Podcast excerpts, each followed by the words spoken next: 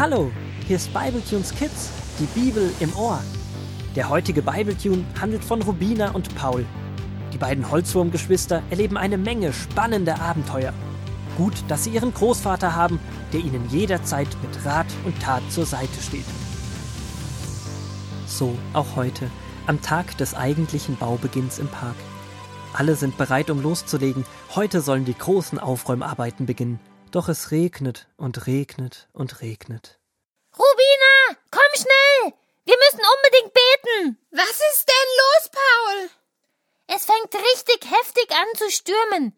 Ich bin gerade noch rechtzeitig vom Park aufgebrochen. Aber die Feuerwehr hat große Sorge, dass bei diesem Wetter es eine neue Überschwemmung geben könnte.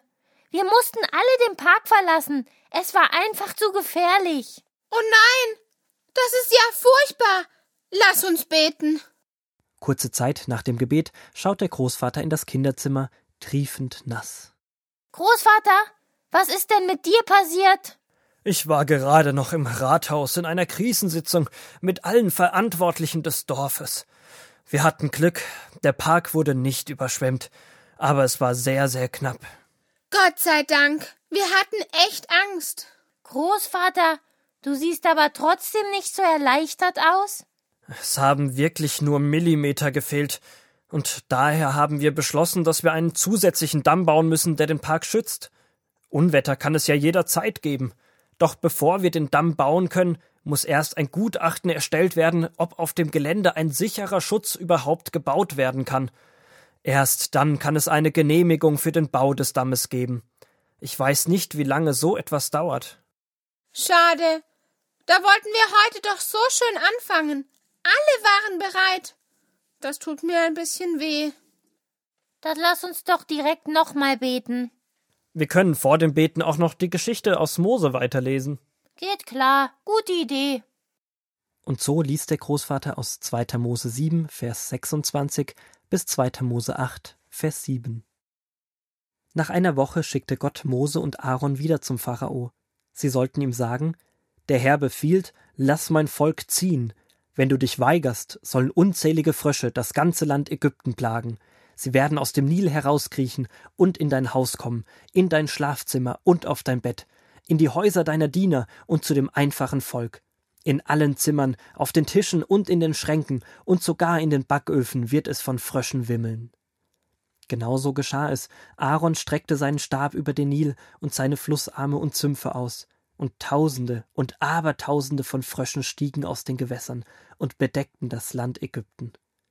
Wieder machten es die Zauberer und Wahrsager des Pharao nach, aber dadurch wurde alles nur noch schlimmer, denn sie konnten nur Frösche herbeizaubern, aber keine zum Verschwinden bringen.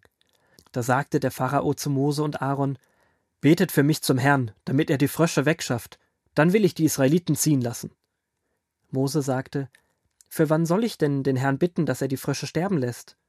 Der Pharao antwortete Für morgen. Mose sagte Es soll geschehen, wie du sagst. Morgen wird Gott dich und dein Volk von den Fröschen befreien. Nur im Nil sollen sie noch weiterleben, dann wirst du wohl endlich erkennen, dass niemand mächtiger ist als unser Gott. Das ist ja furchtbar. Hatten die denn keine Angst, dass die ganzen Frösche sie auffressen? Rubina, das sind Menschen und keine kleinen Würmer wie wir. Ich glaube nicht, dass sie Angst hatten, aufgegessen zu werden. Die haben sich bestimmt total geekelt. Stell dir vor, aus unserem Backofen würde auf einmal etwas herausspringen, wenn man die Tür öffnet. Du hast vermutlich recht, Paul. Ich hätte Angst vor Fröschen. Der Pharao hatte vielleicht auch ein bisschen Angst. Der hat ja sofort Mose gebeten, Gott zu sagen, dass die Frösche gehen sollen. Der ist irgendwie schon komisch. Läuft alles gut, ist er total hart gegen die Israeliten und Mose. Sobald es aber Probleme gibt oder er in Not ist, wendet er sich direkt Mose zu. Ja, und wir sind oft genauso. Wenn wir in Not sind, beten wir zu Gott. Das ist ja auch gut so. Aber sobald die Not weg ist, vergessen wir Gott. Sagen wir manchmal nicht mal Danke. Wir leben dann vor uns her, bis wieder etwas passiert und wir uns wieder Gott zuwenden. Und so weiter und so weiter. Das ist eigentlich unfair gegenüber Gott. Der möchte ja unser Freund sein.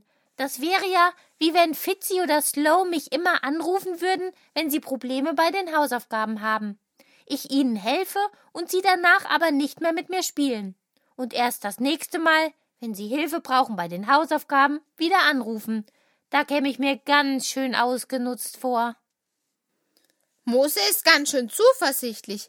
Er fragt ja sogar den Pharao noch, wann genau die Frösche verschwinden sollen. Sein Vertrauen auf Gott setzt er ein, um dem Pharao zu zeigen, dass es kein Zufall ist, wenn die Frösche irgendwann verschwinden. Er zeigt, Gott macht das zur festgesetzten Zeit. Wir alle geraten immer wieder in kleine oder große Not. Gott hört uns, wenn wir ihm unsere Not klagen. Doch wenn wir auch in Zeiten ohne Not mit ihm sprechen und mehr über ihn erfahren, hauen uns Nöte nicht gleich um. Wir wissen dann nämlich bereits, wer auf unserer Seite ist. Hihi, Gott ist also notwendig in unserem Leben. Er wendet nämlich die Not. Wie beim Fußball. Wenn ich im Verein spiele, geht es ja nicht direkt mit einem Spiel gegen eine andere Mannschaft los. Wir trainieren erstmal und lernen uns kennen. Im Training sprechen wir miteinander, tauschen uns aus, sehen, was der andere gut kann und wie wir als Team gut funktionieren. Danach sind wir auch bereit, kleine und große Herausforderungen zu meistern. Und in den Herausforderungen lernt ihr euch auch wieder besser kennen und besteht das nächste Mal auch in schwereren Situationen. Und genau so sollte unser Leben mit Gott auch sein. Du und er und jeder, der an ihn glaubt, sind in einem Team. Und je mehr Zeit man miteinander verbringt, umso besser lernt man sich kennen. Wenn man dann in Not ist, weiß man, wie man damit umgehen kann.